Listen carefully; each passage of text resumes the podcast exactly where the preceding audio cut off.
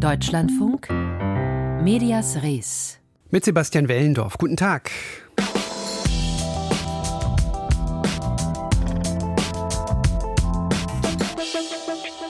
Die Wahrheit ist bekanntlich das erste Opfer eines Krieges. Der berühmte Spruch zielt in erster Linie auf die Propaganda in Kriegen, bei denen Medien zu Handlangern und Sklaven der Kontrahenten werden. Aber auch wenn Journalistinnen und Journalisten gar nicht mehr berichten können aus erster Hand und vom Ort des Geschehens, auch dann wird es schwierig in Sachen Wahrheit. Wir schauen heute zu Beginn dieser Sendung nach Israel bzw. in den Gazastreifen.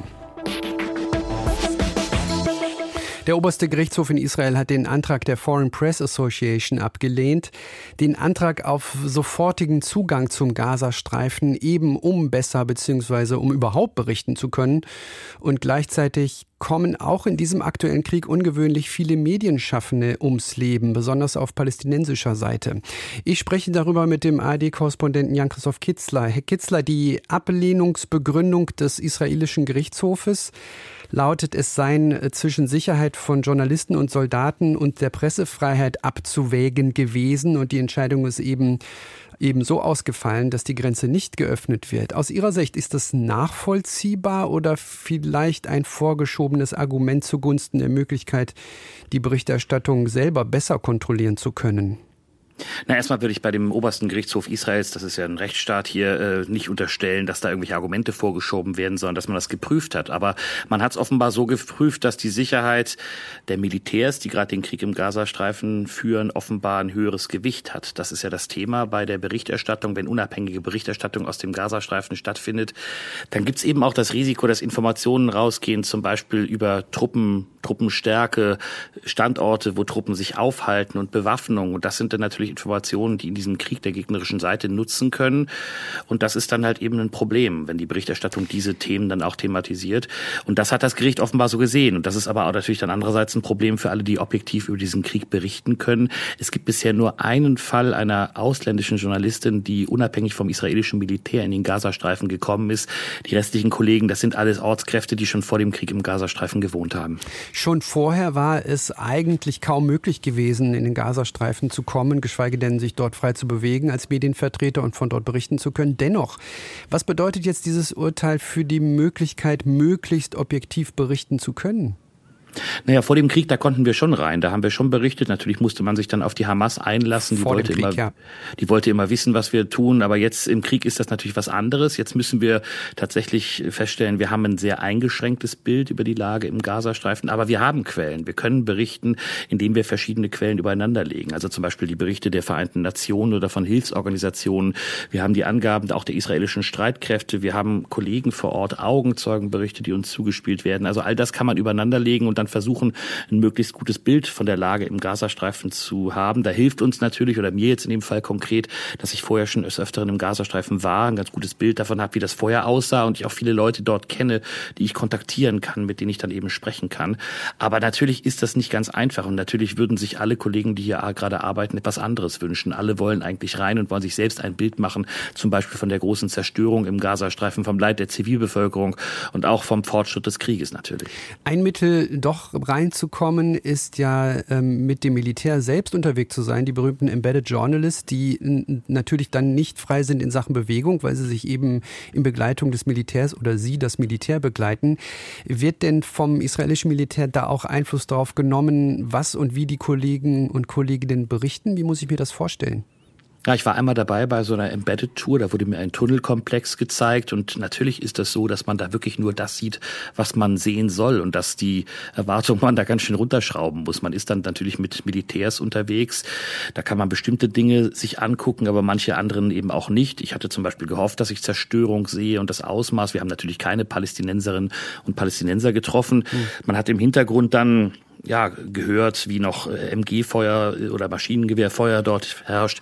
Man hat Rauchsäulen aufsehen, aufsteigen sehen und auch Bombenangriffe gehört aus der Ferne. Das hat mir auch gezeigt nochmal, dass auch im Norden des Gazastreifens, wo das war, immer noch heftig gekämpft wurde zu diesem Zeitpunkt.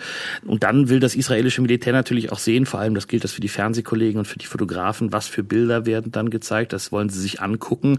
Da geht es natürlich einerseits eben um diese Sicherheitsthemen, über die wir vorher geredet haben. Also dass Soldaten nicht persönlich mit Gesicht äh, gesehen werden, dass auch äh, Truppenstärke und so weiter, dass es da keine Rückschläge, Rückschlüsse gibt. Aber natürlich ist das auch ein Mittel, Berichterstattung zu kontrollieren. Das muss man so wahrnehmen und das muss man aber in der Berichterstattung selber dann auch ganz klar thematisieren. Transparenz ist da äh, das Thema. Ich hatte eben schon erwähnt, dass die Zahl der Todesopfer unter Medienschaffenden besonders hoch ist. Äh, Angaben schwanken zwischen 30 und 70, je nachdem, welche Organisation man da befragt. Und viele davon ähm, Palästinenser und Palästinenserinnen. Anfang Januar sind offenbar erneut zwei palästinensische Journalisten bei einem israelischen Angriff getötet worden.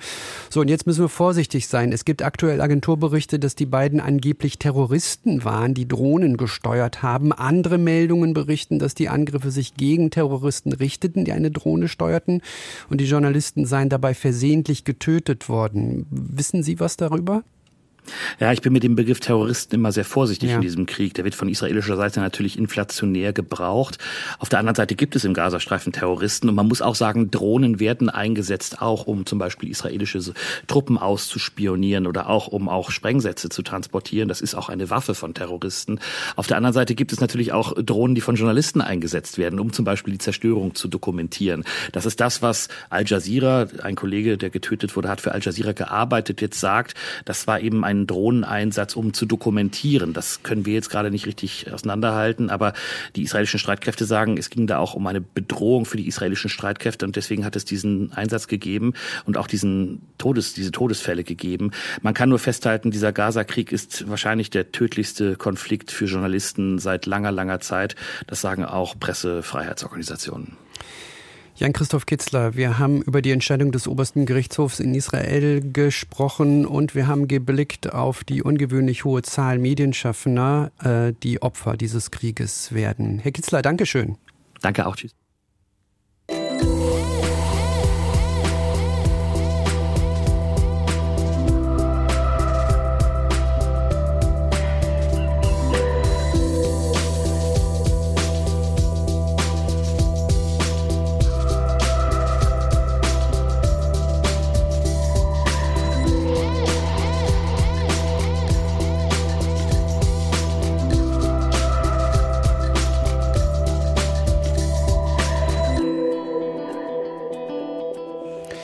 Deutschlandfunk Medias Res hier. Das Grundgesetz wird 75 in diesem Jahr. Das Grundgesetz, das äh, bekanntlich eine gewisse Rolle spielt in diesem Land in Sachen Demokratie. Aber in diesen Tagen sehen nicht wenige die Demokratie zumindest schweren Angriffen ausgesetzt. Da brauchen wir nur auf das geheime Treffen zwischen AfD-Politikern und Neonazis zu schauen. Mündige und vor allem informierte Bürgerinnen und Bürger sind da ein gutes Mittel, die Demokratie zu stärken. Und genau hier kommt der Journalismus ins Spiel und die Jugend. Die Kampagne Use the News nämlich, bei der Wissenschaftlerinnen und Medien zusammen die Nachrichtenkompetenz bei Jugendlichen fördern wollen. Denn die ist offenbar in Teilen zumindest nicht so hoch. Fiete Stegers ist Kommunikationswissenschaftler an der Hochschule für angewandte Wissenschaften in Hamburg. Er hat für das Projekt eine Studie unter Jugendlichen in Sachen Medienkompetenz durchgeführt. Und ich habe ihn vor der Sendung nach den Ergebnissen dieser Studie gefragt. Es gibt vier große Typen, die identifiziert wurden. Da gibt es diejenigen, die journalistisch informationsorientiert sind, auch klassischen Medien folgen, auf welchen Kanälen auch immer. Ob das jetzt äh, eben gedruckt im Radio oder über die sozialen Medien ist. Da gibt es äh, umfassend informationsorientierte, die noch ein breiteres Spektrum haben, wo der Journalismus nur noch eine Informationsquelle von anderen sind, aber die vielleicht auch über die sozialen Medien direkt dann den Akteuren oder Organisationen, Expertinnen und Experten folgen. Aber es gibt eben auch in dieser Altersgruppe 14 bis 24 ein gutes Drittel, die sehr gering informationsorientiert sind, was uns Sorgen bereitet und die, die halt sagen, ja, was hat das mit meinem Leben zu tun? Das interessiert mich nicht, das berührt mich nicht. Für sie ist es nicht wichtig, informiert zu sein im Allgemeinen. Und wenn das ein Drittel ist, dann ist das natürlich aus Sicht der Gesellschaft insgesamt für uns schon bedenklich. Also, das sind quasi zwei Aspekte. Einmal die Nachrichtenmüdigkeit. Viele Jugendliche wollen gar keine Nachrichten mehr konsumieren. Und das andere, was Sie angesprochen haben, das ist ja dann die Qualität äh, der Nachrichten. Und ich vermute, dass es dabei darum geht, dass heute Nachrichten häufig als Nachrichten getarnt sind, aber in Wirklichkeit Meinungen sind oder einfach nicht recherchierte, sondern halbgar reproduzierte Behauptungen oder sogar Fake News im schlimmsten Fall von der KI zusammengestellt. Ist das die große Gefahr, dass man nicht mehr genau weiß, was Wahrheit ist und was nicht im Netz? die jungen Menschen, die wir haben in diesem Jahr haben die Kollegen auch nochmal eine genauere Studie gemacht, die eben mit den gering informationsorientierten versucht hat, ins Gespräch zu kommen, die in Fokusgruppen gesprochen hat. Und ja, man stellt eben fest, dass einerseits sozusagen das grundlegende Wissen darüber fehlt, was die Arbeitsweise des Journalismus, wenn sie denn vernünftig ist, von dem unterscheidet, wie andere Informationen verbreiten und dass da eben keine klare Orientierung ist. Ist sozusagen das Qualitätsversprechen des Journalismus kommt bei dieser äh, Gruppe nicht an, was auch daran liegt, weil sie sich eben selber nicht vertreten, nicht gehört fühlen und ausgegrenzt fühlen. Und zum Teil führt das dazu, dass halt eben Personen in den sozialen Medien, Social Media Content Creators, eine Rolle einnehmen können, ähm, wie sie vielleicht früher der Journalismus hatte weil sie auch immer wieder aktuelle Informationen einfließen lassen in einer Form, in kurzen Videos, in kurz erklärt persönlich, wie sie bei Jugendlichen ankommt, ohne dass jetzt auf den ersten Blick ganz klar ist, wie die Social Media Content Creators denn diese Informationen tatsächlich erreicht haben. Also ich fasse zusammen, es müssen zwei Dinge passieren. Einmal müssen Jugendliche sich angesprochen fühlen von den Medien und zweitens, sie müssen guten von schlechten Journalismus oder sie müssen Journalismus von Nicht-Journalismus unterscheiden können. Und ich vermute, dass genau an diesem Punkt Use the News ins Spiel kommt. Genau, das sind zwei der wichtigen Punkte, die wir auf Grundlagen dieser wissenschaftlichen Forschung machen wollen. The News ist eine Organisation, in der verschiedene öffentlich-rechtliche und private Medienunternehmen zusammengeschlossen sind, aber auch Bildungsinstitutionen und Initiativen, die sich für Medienbildung einsetzen. Und zum einen geht es eben darum, aufgrund dieser Befunde den Redaktionen äh, zu helfen, sich zu orientieren und sagen, wie müssen wir die denn ansprechen? Wie können wir das junge Publikum ansprechen? Was müssen wir besser machen? Auch eben selbstkritisch da durchaus herangehen. Und zum anderen eben auch über die Möglichkeit, äh, äh Schulen an das junge Publikum heranzutreten und ihnen das Hintergrundwissen zu vermitteln und die Fähigkeiten, wie sie Falschinformationen erkennen können, aber eben auch darüber, wie unser Mediensystem funktioniert und wie der Journalismus im Normalfall gut funktioniert. Ja, da ist das Thema Bildung. Bleiben wir noch mal kurz. Sie haben gerade das Thema Zusammenarbeit mit Medien angesprochen. Wie muss ich mir das ganz konkret vorstellen? Was empfehlen Sie da den Redaktionen? Wie arbeiten Sie mit denen zusammen?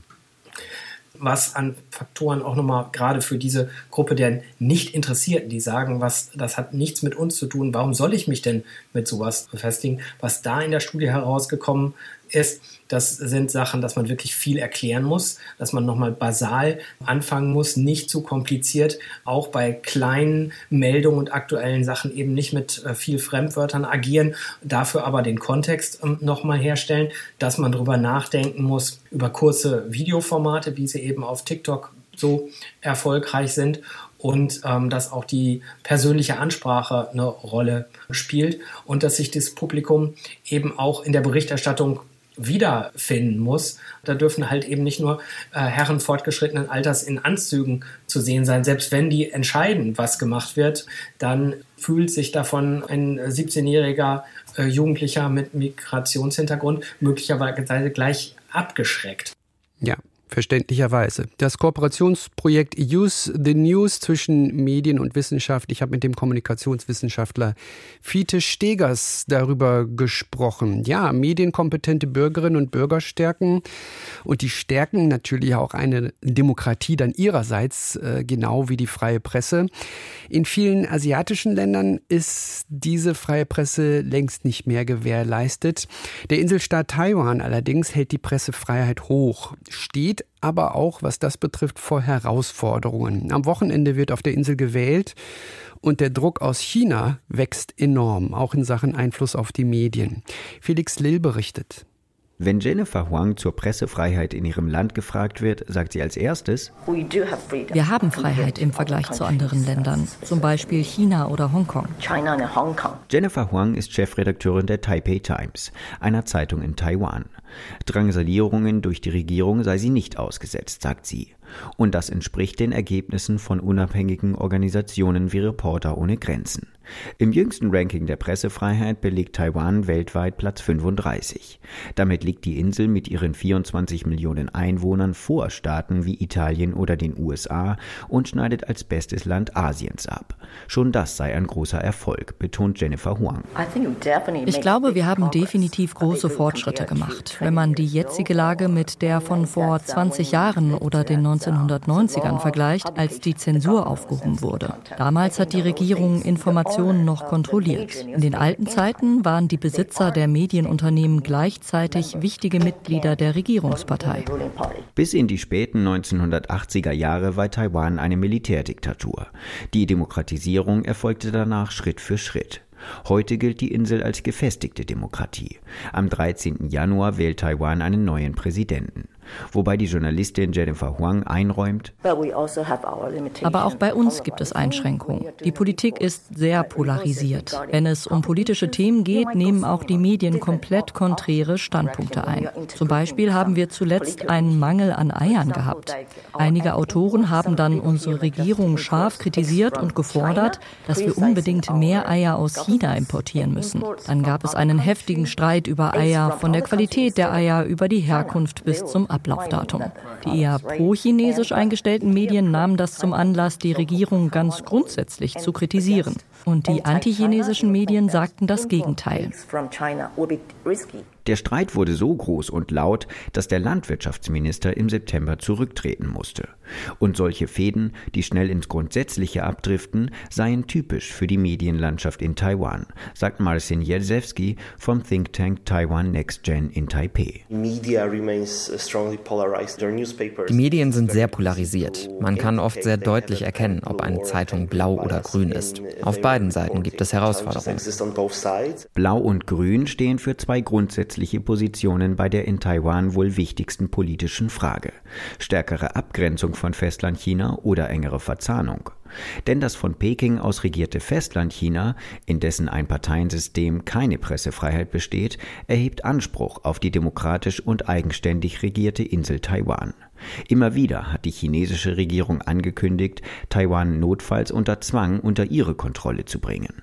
Im Umgang mit dieser existenziellen Bedrohung steht die Farbe Blau für die eher konservative Partei KMT, die einst Taiwans Militärdiktatur stützte und sich heute mehr Nähe zu China wünscht. Grün dagegen steht für die über die vergangenen acht Jahre regierende DPP, die aus der Demokratiebewegung stammt und sich von China deutlich abgrenzt. Die Fronten zwischen diesen zwei Strömungen sind verhärtet, was sich auch im Journalismus zeige, so Marcin Jerzewski. Vor Wahlen gab es oft größere Desinformationskampagnen und Polemik. Es gibt so viel Lärm in der Öffentlichkeit, dass es einfach ist, daraus Narrative etwa für den chinesischen Diskurs zu stricken. Und generell zielen diese Narrative dann darauf ab, Vertrauen in die demokratischen Institutionen zu schädigen. Dieser Vorwurf wird vor allem den blauen Medien gemacht. Die Grünen wiederum betonen häufiger die Gefahren, die von China ausgehen. Jennifer Huang von der Taipei Times, die als grün, also China-kritisch gilt, sieht hier die Kehrseite von freien Medien. Sie müssen sich auf dem freien Markt behaupten. Finanzielle Verflechtungen hiesiger Medien mit China sind ein sehr sensibles Thema. Der Besitzer des Medienunternehmens China Times zum Beispiel macht Geschäfte in China und die Mediengruppe ist klar pro-chinesisch eingestellt. Das sehen zumindest die meisten Beobachter so. Die China Times selbst würde das aber verneinen. Ein Problem, auf das sich wohl alle Seiten einigen können, wer sich zum blauen Camp hingezogen fühlt, schaut sich die grünen Medien gar nicht erst an und umgekehrt. Dem Austausch von Ideen dient das kaum. Felix Lill berichtete, dass es zwischen YouTubern und anderen Influencern mal kracht, das gibt es häufiger. Dass es aber zwischen einem YouTuber und einem öffentlich-rechtlichen Format kracht, das ist dann doch eher selten. Genau das passiert aber derzeit. Rezo, Sie kennen ihn von YouTube, die Zerstörung der CDU, sein berühmtestes Video, der kritisiert Steuerung F, das Reportageformat von Funk.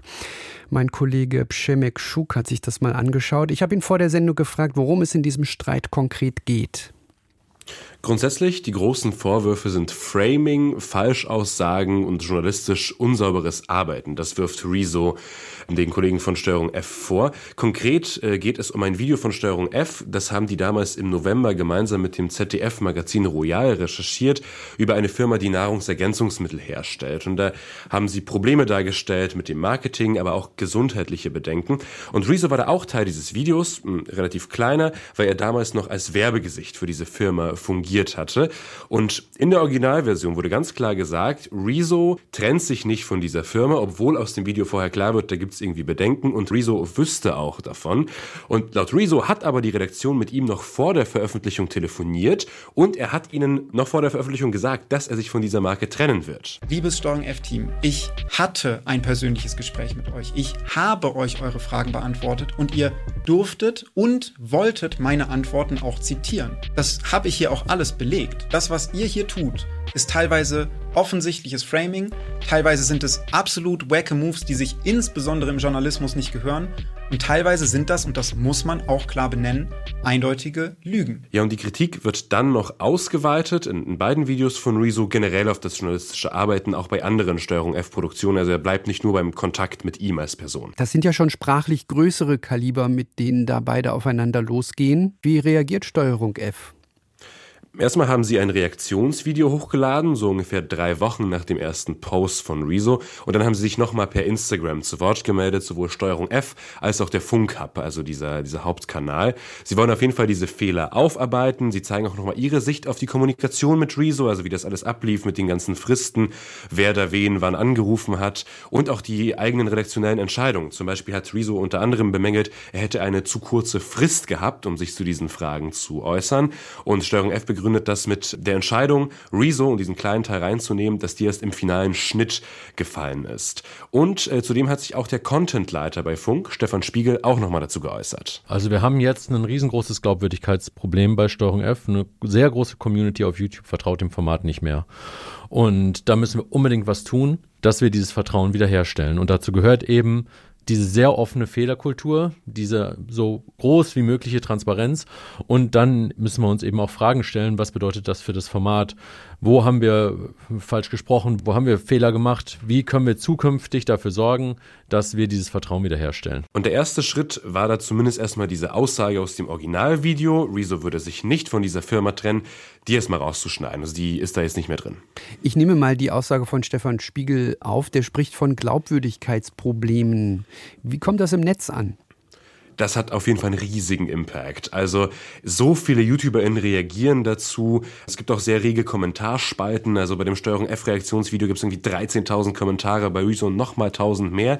Und es ist schon sehr starke Kritik. Irgendwie man, man liest dann doch so Formulierungen wie Steuerung F hat sich damit jetzt endgültig beerdigt und die journalistischen Arbeitsweisen werden schon sehr in Frage gestellt. Irgendwie es wird nach personellen Konsequenzen gefordert.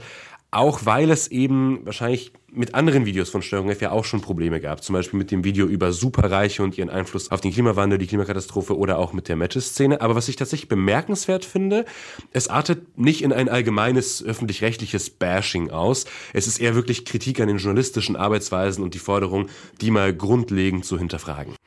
Beef zwischen Steuerung F und Rezo. Mein Kollege Pschemik Schuk hat erklärt, worum es geht. Der neue Roman des Deutschen Buchpreisinhabers Bodo Kirchhoff liegt auf dem Rezensionstisch der Kolleginnen und Kollegen vom Büchermarkt. Gleich um kurz nach vier im Deutschlandfunk. Morgen dann der Podcast nach Redaktionsschluss.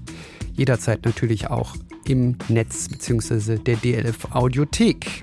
Das war's von uns. Sebastian Wellendorf ist mein Name. Machen Sie es gut.